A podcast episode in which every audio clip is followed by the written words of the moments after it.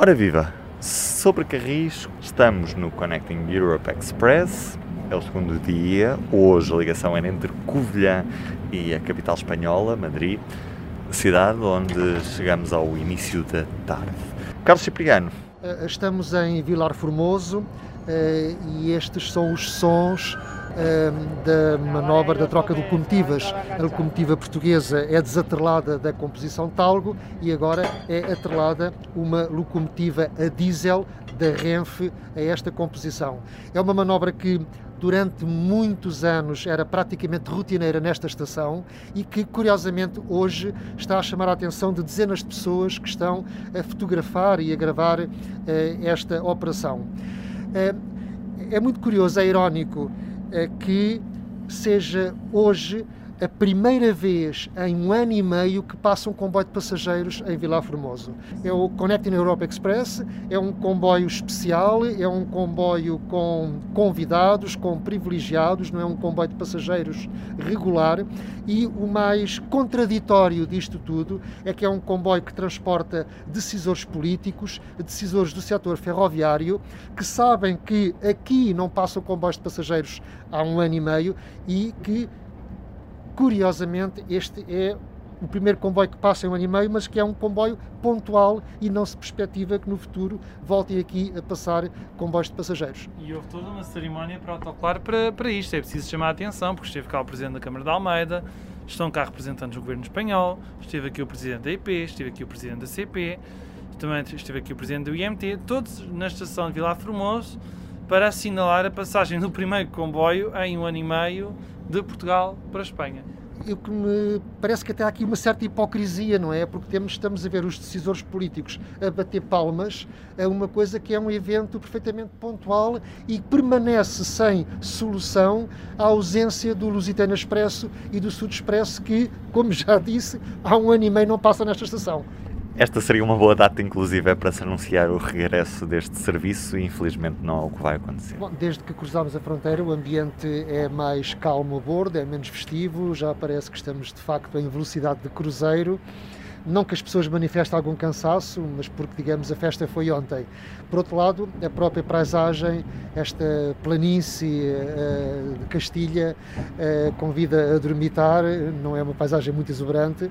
Embora, de facto, durante a manhã, há que registar isto, é maravilhosa uh, a vista que se vê do comboio na Beira Baixa entre a Covilhã e a Guarda. E já agora referi também um, a forma suave como circulamos no troço recém-reaberto entre a Covilhã e a Guarda. De facto, o comboio ali deslizava e era uma paisagem verde uh, lindíssima. Já agora deixa-me dizer também e agradecer ao povo da Benespera que mais uma vez não faltou à chamada e veio à estação aplaudir a passagem deste comboio que obviamente não ia parar na estação desta aldeia. Sem esquecer as sempre espetaculares fotografias da ponte do Val da Teixeira, sempre a valer a pena. Os momentos uh, que quebraram a monotonia da viagem foi de facto a troca de locomotiva em uh, Vila Formoso e depois a troca de locomotiva em Medina del Campo. Uh, no caso de Medina del Campo, não só se trocou de locomotiva, passou-se novamente para uma locomotiva elétrica, como se inverteu também o sentido da composição, uma vez que depois parece que voltamos para trás, bifurcamos para, para Madrid. É óbvio que esta viagem poderia ter sido feita sempre com uma locomotiva a diesel até Madrid e por um caminho mais curto, que seria de Salamanca diretamente para Madrid, por uma linha que está em bocadinho em mau estado, mas teria sido possível. Eh, no entanto, a Renfe terá optado por fazer o caminho do velho Lusitano Expresso e até porque se calhar não ficava bem chegarem a Madrid com uma locomotiva a diesel. Depois, algum momento com um bocadinho de emoção, mas que só durou uns segundos, uns escassos segundos, foi a passagem por Salamanca, porque o comboio não parou em Salamanca, apenas afrouxou, mas deu para ver, até porque estávamos avisados, que havia uma manifestação um, na plataforma da estação de Salamanca e deu para fotografar e para perceber uh, quais eram as intenções dos, dos manifestantes. Dá para ler um, um, cartaz onde se diz os ferroviários de Salamanca eh, pelo regresso dos comboios nacionais e internacionais.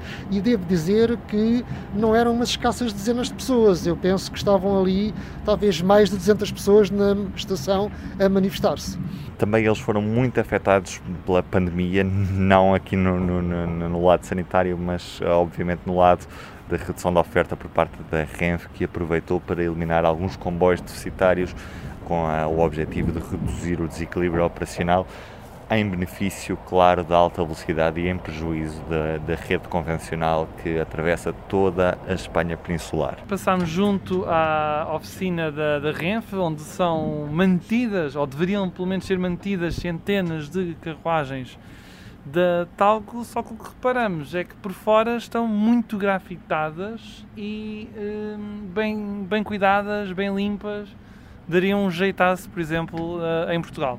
Na realidade, não há qualquer perspectiva que elas voltem a fazer serviço comercial e daí estarem nesse estado. Até porque, como uh, disse, a Renfe tem optado por beneficiar uh, o serviço de alta velocidade mais rentável, em prejuízo de todos os comboios convencionais que atravessam a península e este panorama que se vê em várias oficinas da Renfe espalhadas por toda a Espanha é, não, é, não é só aqui, portanto é um pouco por toda a Espanha.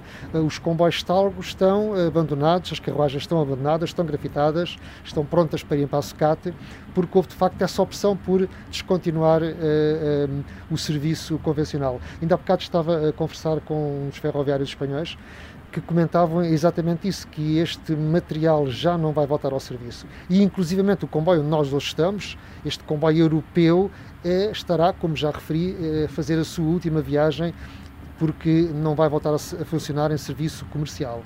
Diga-se ainda de passagem que a Renfe poderia ter caprichado um pouco mais e ter apresentado uma composição melhor do que esta para realizar este comboio. Não sei porque não o fez, não ligaram muito ao assunto.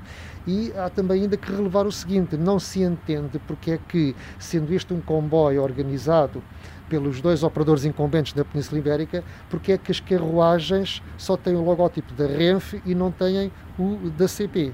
Já agora é o pretexto ideal também para ouvirmos uma curta conversa que tivemos com dois sindicalistas do Sindicato dos Maquinistas de Espanha, são eles também que estão à frente do Sindicato Europeu neste momento uma conversa que vamos ouvir. Temos connosco Diego Martín e Alejandro Martínez e começo por vos perguntar o que é que fazem dois sindicalistas a bordo de, deste comboio? Qual é, é a importância de estarem aqui e o que é que estão aqui a fazer?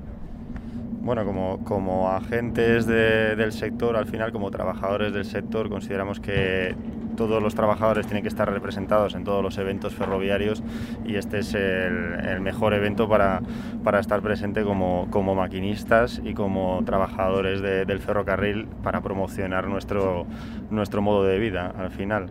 Entonces, como el sindicato español en este caso preside el, el sindicato europeo, creíamos necesario que la presencia de nuestra organización tenía que ser indispensable para, para el correcto funcionamiento y representatividad de todo el mundo en el, en el tren. Como veem esta iniciativa da Comissão Europeia de fazer este Connecting European Express? É um evento que é importante para vocês? Hombre, nuestro, nuestro modo de vida al final, que es el, ferrocarril, tiene que estar promocionado y tiene que darse a conocer como modo sostenible y sobre todo en este año ferroviario, año del ferrocarril europeo. Y creemos que cualquier evento que, promocione y que dé a conocer y que genere muchísimo más interés y mucho más demanda de, usuarios y que sobre todo con este horizonte 2030, 2030 que tenemos que ser capaces de, de transferir viajeros de otros modos al ferrocarril, pues es indispensable que, que, desde la Comisión y desde cualquier organismo promocionen nuestro, nuestro medio de vida. Quais são as vossas principais preocupações enquanto sindicalistas agora mesmo em Espanha? Tenemos eh, sobre todo eh, la preocupación porque es, eh, aunque este, este, esta promoción sea indispensable y sea necesaria, hay un problema porque es un poco irónico el, la circulación precisamente de este tren cuando realmente la conexión entre capitales, por ejemplo, de internacionales como Lisboa y Madrid, pues ahora mismo no existe con motivo de la eliminación de, de, la circulación que había entre Lisboa y Madrid en, por la pandemia. Y el, lo que queremos es que se recuperen todos los tráficos que se habían han suprimido y que actualmente no tenemos, no, no se han recuperado posteriormente con, con normalidad y eso afecta directamente al, al empleo de, en el ferrocarril, puesto que cuantas menos circulaciones hay, menos empleo hay y cuantas más circulaciones haya, pues más maquinistas y más trabajadores eh, va a haber en el sector. Que iniciativas é que já tomaram para uh, retomar o, o Lusitano Expresso? Pues desde ambos sindicatos, el español y el, y el portugués, y desde el, sindicato europeo estamos tomando medidas. Hemos mandado sendas cartas a los, ministerios, eh, en, el, en, caso del portugués y el caso del español, reclamando la vuelta de esta, de esta conexión que consideramos que tiene, es necesaria porque es de las pocas capitales europeas que no están conectadas y además estamos realizando, bueno, en, en España ya hemos eh, convocado una comisión de conflictos, que es el, el paso previo a, a, una, a, un conflicto laboral, precisamente para que retornen todos esos servicios que, que ahora mismo no están circulando. ¿Los dos gobiernos respondieron-vos? En el caso de español eh, han contestado diciendo que estudiarán el tema, pero no han, no han desde el caso del Ministerio de la empresa ferroviaria, no han dado una respuesta ni favorable ni negativa todavía a la, a la puesta en marcha a través del, del servicio. En, caso, en, el caso del portugués, pues ya sabemos las intenciones que tiene la, la operadora eh, estatal de, de recuperar el servicio. Aproveitamos também este episódio para comentar um pouco da atualidade ferroviária das últimas semanas, dos últimos dias, vá, digamos assim.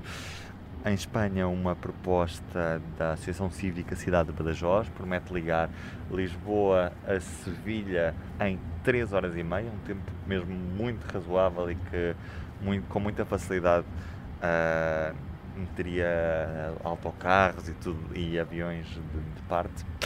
Um, para isso, o que é que é preciso, Carlos? Bom, segundo esta associação, seria preciso muito pouco.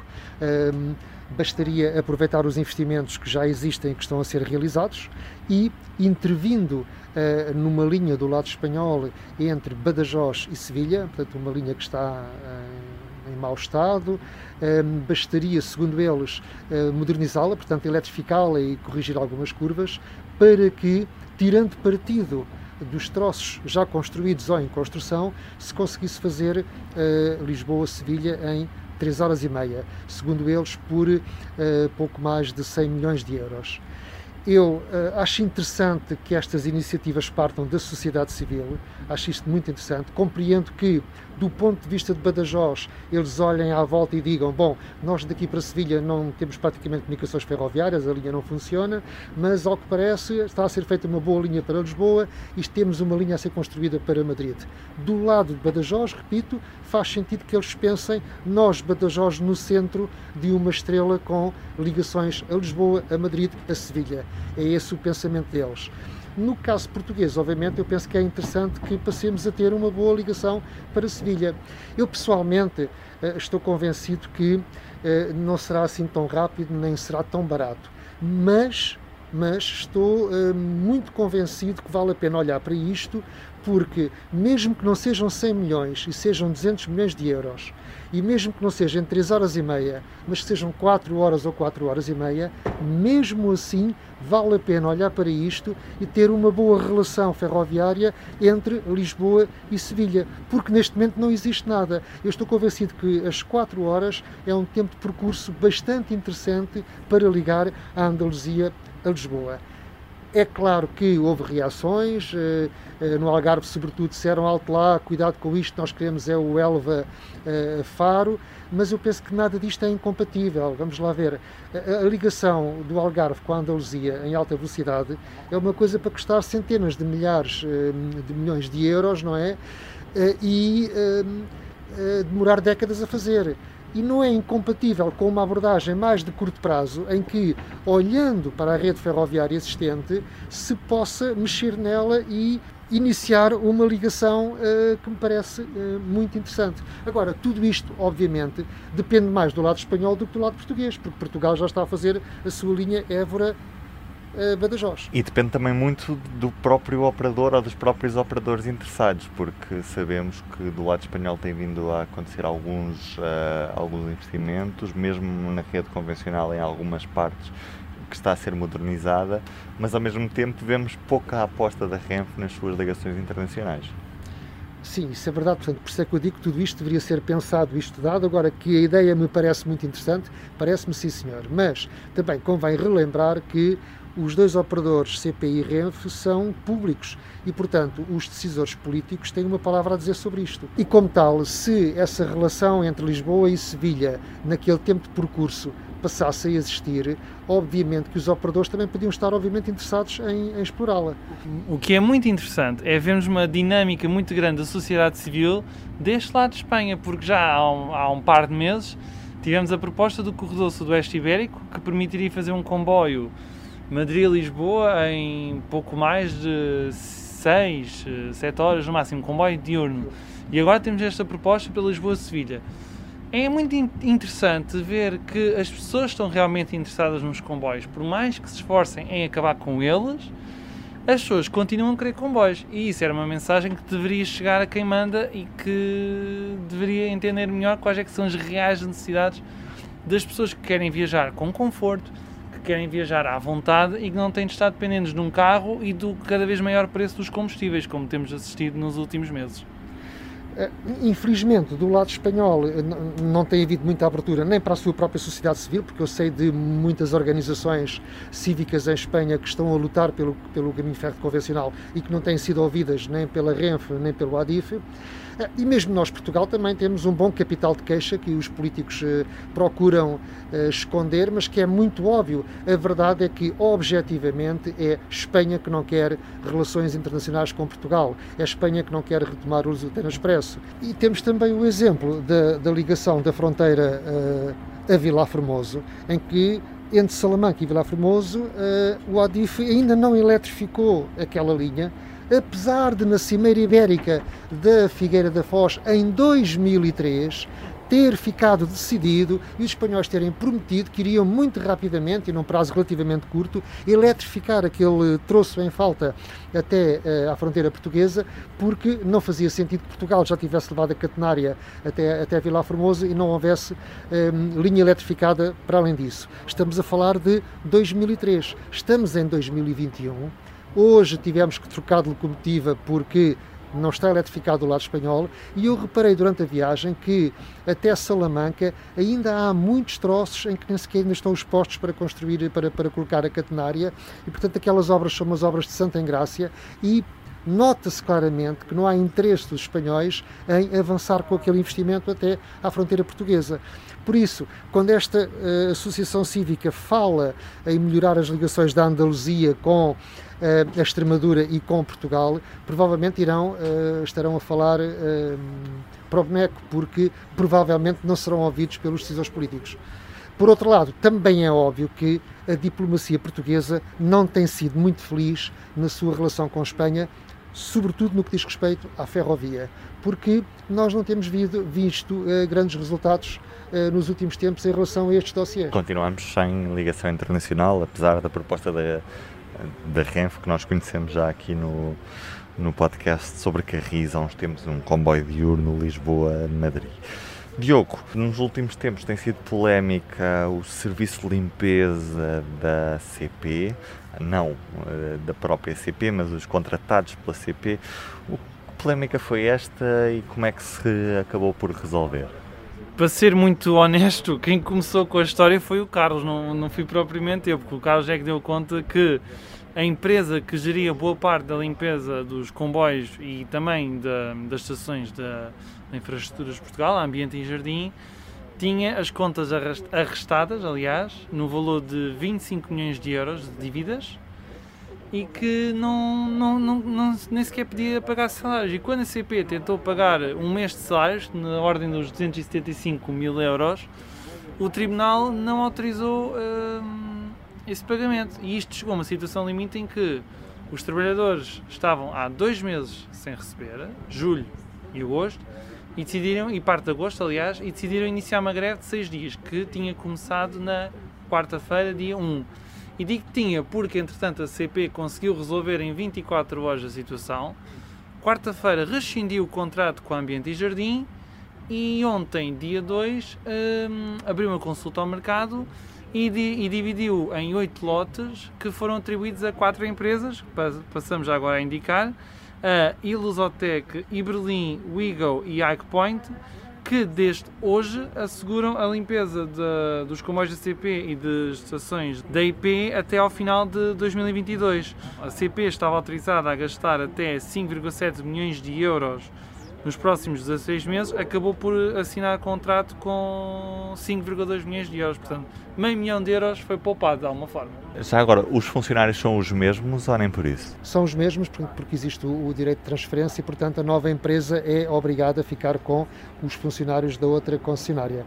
Enfim, isto uh, acabou por ser apenas um grande susto, não foi necessário parar a operação, uh, não houve grandes riscos, mas uh, faz-nos refletir um pouco sobre a dependência das empresas em relação ao outsourcing e, sobretudo, em relação uh, às decisões tomadas quando no caderno de encargos depois o, o fator decisivo é apenas o preço, o que permite que, por vezes, neste e noutros setores, uh, haja empresas de vão de escada com empresários pouco escrupulosos que uh, acabam por fazer dumping, por uh, vencer concursos e depois não cumprem os seus deveres para com o fisco, para com a segurança social e para com os seus próprios trabalhadores. E depois acontecem uh, estes sobressaltos. Referir, no entanto, que isto é muito curioso, ver como é que a CP, neste caso, evoluiu um, e as dependências que foi criando com o outsourcing, por exemplo, e com a própria separação. Eu recordo-me que há umas dezenas de anos atrás, e, não estou aqui com qualquer tipo de nostalgia, mas eh, numas estações, nas estações, portanto, os mesmos funcionários tinham a responsabilidade da circulação dos comboios, dos despachos das mercadorias, da venda dos bilhetes, das informações, das manobras eh, e também da própria limpeza da estação. Portanto, era o pessoal relativamente polivalente com tudo o que aconteceu a seguir, acontece que há estações em que há o funcionário da IP só para a circulação, há um funcionário da CP só para vender bilhetes, depois há um manobrador ou, ou agulheiro da IP para fazer as manobras, etc. E depois há ainda uma empresa de limpeza que vai lá, que envia lá umas senhoras para fazer a limpeza da estação. Portanto, tudo isto evoluiu de uma maneira em que supostamente deveria haver mais eficiência. Mas eu pergunto, isto agora é mais eficiente? Fica assim a pergunta no ar no final deste sobre Carris. Já estamos em Madrid, onde termina este segundo dia de viagem do Connecting Europe Express. Amanhã, rumo a Bordeaux. Eu sou o Ruben Martins e comigo, como sempre, Carlos Cipriano e Diogo Ferreira Nunes. Aquele abraço. O público fica no ouvido.